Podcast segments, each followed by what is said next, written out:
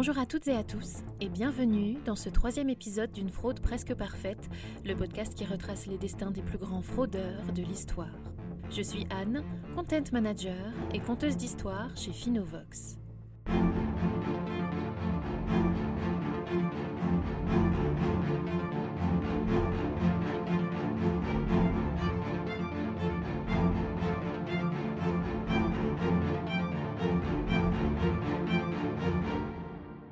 Aujourd'hui, nous partons à la rencontre de l'un des faussaires les plus audacieux et talentueux du marché de l'art. En seulement quelques décennies, il aurait peint et vendu des centaines de faux tableaux sous le nom de Braque, Max Ernst ou encore Fernand Léger. Jusque très récemment, ces ventes l'auraient rendu multimillionnaire. Il s'agit de Wolfgang Beltraki. Alors, d'où lui vient son talent de peintre et de faussaire? Comment réalise-t-il ses tours de passe-passe? Agit-il seul ou a-t-il quelqu'un à ses côtés? Découvrons ensemble le fabuleux destin de Wolfgang Beltraki. Wolfgang Fischer naît le 4 février 1951 à Höxter, en Allemagne.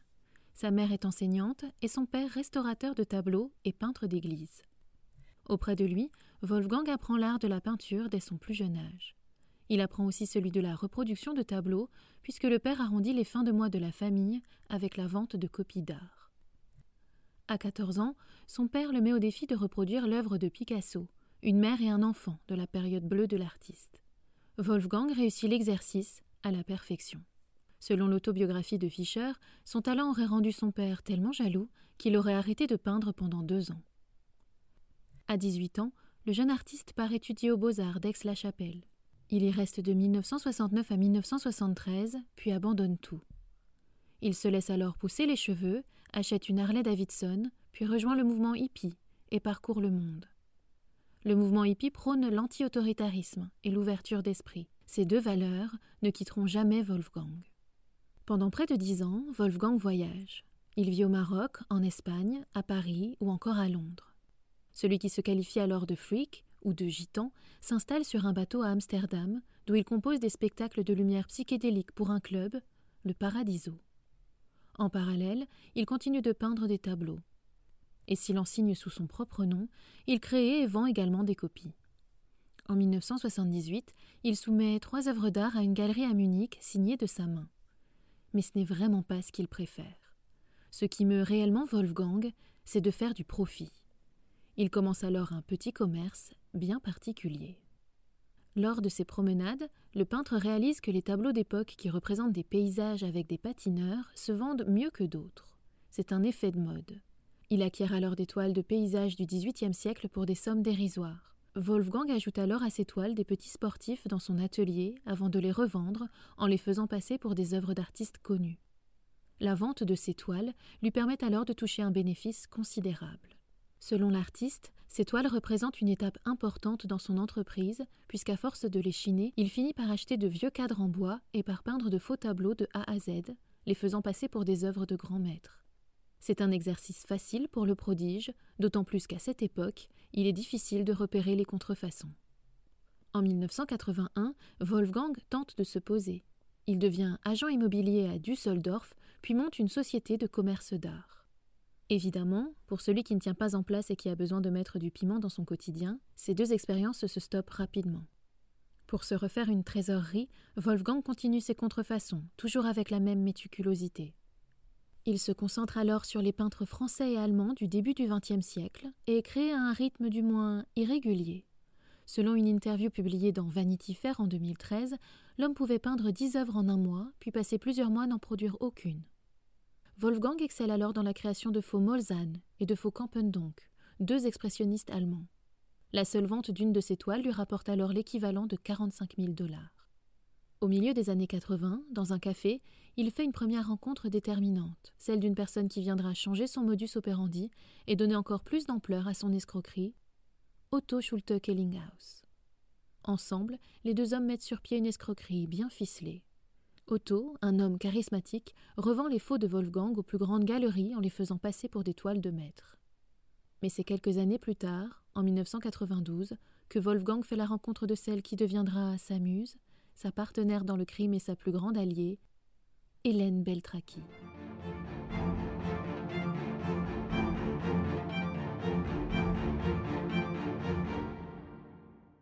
Dans les années 1990 et 1991, le marché de l'art n'est pas au beau fixe.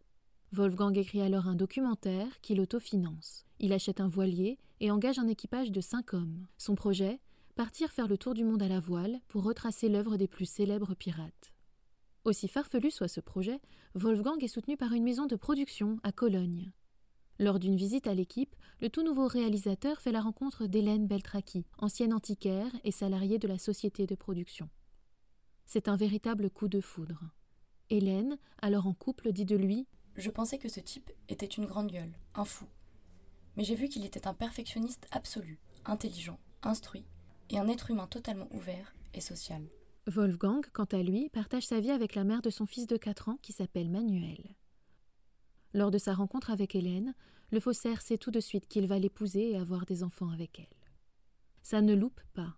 Un an plus tard, les deux tourtereaux se marient. Wolfgang prend alors le nom de famille d'Hélène et devient Wolfgang Beltraki. Neuf mois après, Hélène donne naissance à leur fille, Francisca. Mais alors qu'en est-il du documentaire? Celui-ci est avorté seulement quelques semaines après leur rencontre. Les deux amoureux abandonnent bateau et équipage à Majorque pour vivre leur idylle. Hélène est-elle au courant des petites affaires de son mari? Bien sûr. Au tout début de leur relation, alors qu'Hélène est en visite chez Wolfgang, elle remarque un nombre considérable de tableaux de grands maîtres affichés au mur. Impressionnée par la quantité d'œuvres rarissimes que possède Wolfgang, elle lui demande s'ils sont bien réels. Wolfgang lui dévoile alors son métier, faussaire. Hélène n'est pas refroidie à cette annonce. Bien au contraire, flirter avec l'interdit semble lui plaire. En 1992, alors en froid avec son premier intermédiaire Otto Schulte-Kellinghaus, Wolfgang propose à sa femme si elle souhaite devenir sa nouvelle partenaire commerciale. Après quelques réflexions, Hélène accepte. Il faudra alors trois ans aux deux amoureux pour mettre sur pied le mensonge qui les rendra richissimes.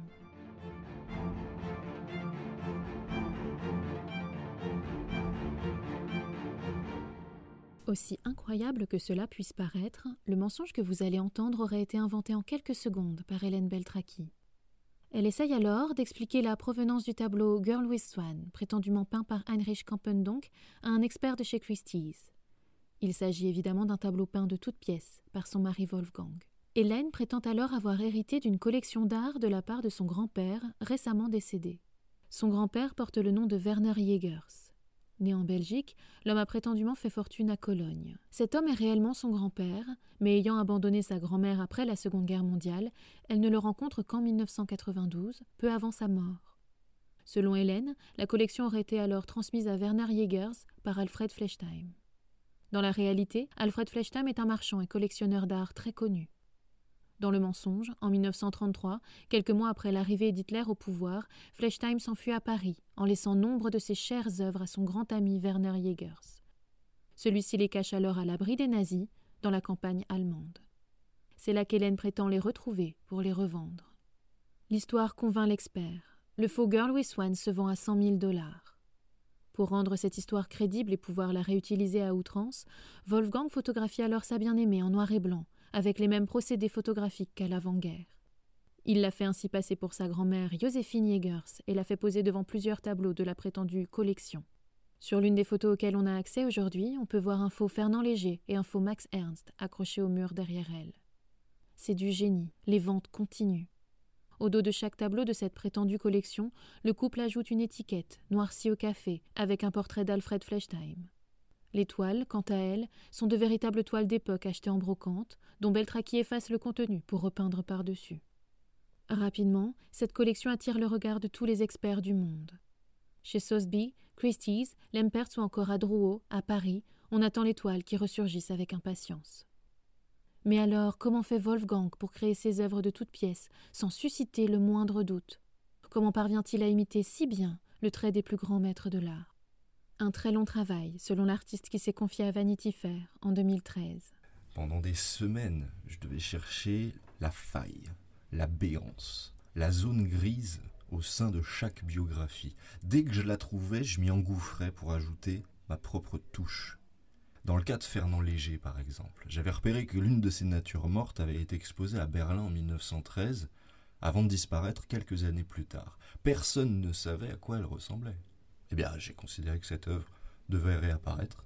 De ces ventes, le couple réunit alors plusieurs dizaines de millions de dollars en quelques années. Mais voilà que surgit un premier rebondissement dans l'immense fraude des Beltraki. En 1996, un collectionneur émet des doutes sur l'authenticité d'un des tableaux de la prétendue collection Flechtheim. Il déclenche alors une enquête en Allemagne. L'ancien partenaire de Wolfgang, Otto Schulte-Kellinghaus, est interrogé. Les faits ayant alors plus de cinq ans, il y a prescription, et Otto n'est donc pas poursuivi. Légèrement inquiet, Beltraki et sa femme s'enfuient alors dans leur villa du sud de la France, aux environs de Montpellier, le domaine des Rivettes.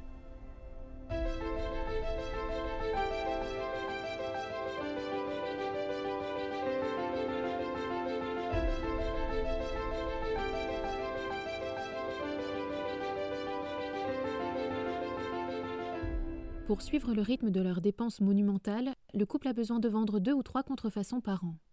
Un exercice facile pour Wolfgang qui prétend avoir besoin de seulement quelques heures pour créer une toile. Pour faire fructifier le marché, le couple est rejoint par la sœur d'Hélène, Jeannette Spurzheim, et par l'ancien partenaire de Wolfgang, Otto Schulte-Kellinghaus. Il livre alors les tableaux maison de vente aux enchères. Au tout début des années 2000, l'équipe de faussaires parvient même à vendre un faux Campendonk, Landscape with Horses, à l'acteur américain Steve Martin. Le prix 860 000 dollars. Une somme colossale. En 2007, une galerie française vend un faux Keys von Dungen qu'elle avait acquis auprès des faussaires pour près de 4 millions de dollars. Les œuvres contrefaites de Wolfgang se retrouvent dans des galeries du monde entier. On peut voir des peintures de Fernand Léger, Braque, Giovanni Bellini ou encore Max Ernst à Tokyo, en Uruguay ou encore à Paris. La plus belle vente de l'équipe se fera à l'éditeur français Daniel Filippacci, qui achète un faux Max Ernst appelé La Forêt 2 pour 7 millions de dollars. Mais vendre des faux tableaux de si grands maîtres pour autant d'argent finit forcément par susciter l'intérêt et surtout le doute des acheteurs et des experts. À la fin de l'année 2006, le couple Beltraki réalise la vente qui l'amène alors à sa perte.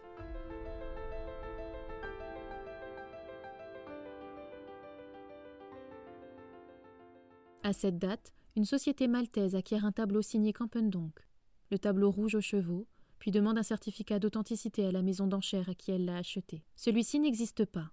Un expert en art moderne, Ralph Jensch, est alors appelé. Il examine l'étiquette qui se trouve au dos du tableau. En seulement quelques secondes, le spécialiste détermine alors qu'il s'agit d'une fausse étiquette. Il a déjà vu la véritable étiquette de la collection Fleschtime. Elle ne ressemble en aucun cas à celle-ci, qu'il juge grotesque. En deux semaines, Jensch localise 15 autres tableaux dans le monde grâce aux étiquettes Fleschtime. Il joint les propriétaires de ces tableaux qui n'en reviennent pas. L'analyse de Gensch appuie la théorie d'un autre expert, Andrea Firmenich. Ce dernier, spécialisé dans l'art de Campendonk, a déjà démasqué plusieurs fois à travers l'Europe.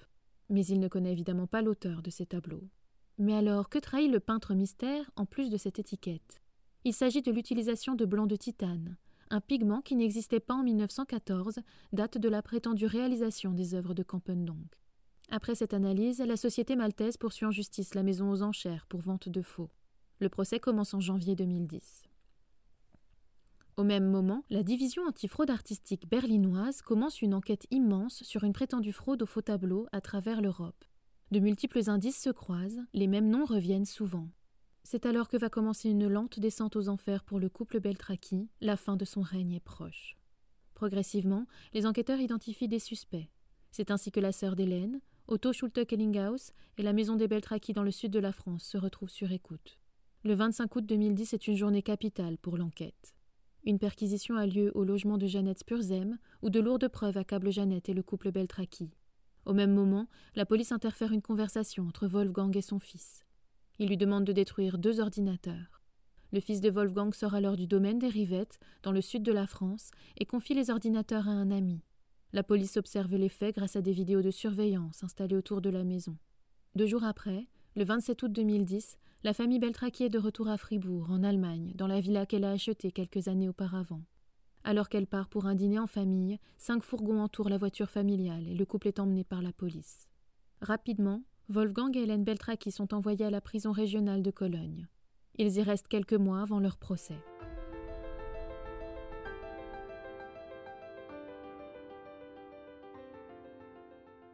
Le jugement du couple Beltraki commence début septembre 2011 à Cologne. C'est un événement très médiatisé. Joueur et malicieux, le couple s'amuse et se prête au jeu des grandes embrassades devant les caméras. Il charme les médias et le grand public. Wolfgang et Hélène sont finalement condamnés à 6 et 4 ans de prison. En Allemagne, le régime n'est pas tout à fait le même qu'ailleurs. Le couple bénéficie ainsi d'un congé pour bonne conduite, mais plus surprenant encore, les deux criminels ne sont incarcérés que la nuit s'ils trouvent un emploi rémunéré la journée. Un emploi légal, entendons-nous bien. Otto Schulte-Kellinghaus est condamné quant à lui à cinq ans de prison, aux mêmes conditions, tandis que Jeannette Spurzem est condamnée à 21 mois de prison avec sursis. Le couple Beltraki est évidemment condamné à rembourser près de 20 millions d'euros aux acheteurs qui ont été trompés. Le couple est libéré en 2015. Depuis, il vit dans un hôtel particulier du vieux Montpellier.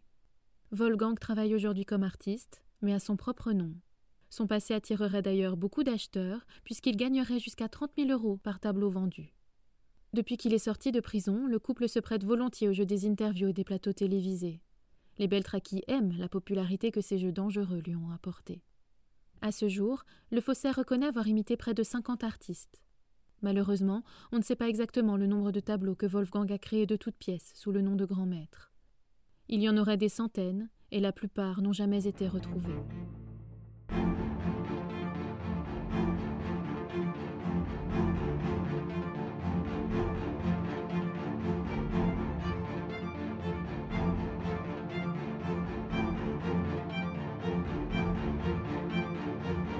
Merci à vous d'avoir écouté ce troisième épisode d'une fraude presque parfaite. Nous espérons sincèrement que ce format vous plaît. N'hésitez pas à partager ce podcast autour de vous si c'est le cas. Et on se retrouve le mois prochain pour une toute nouvelle histoire.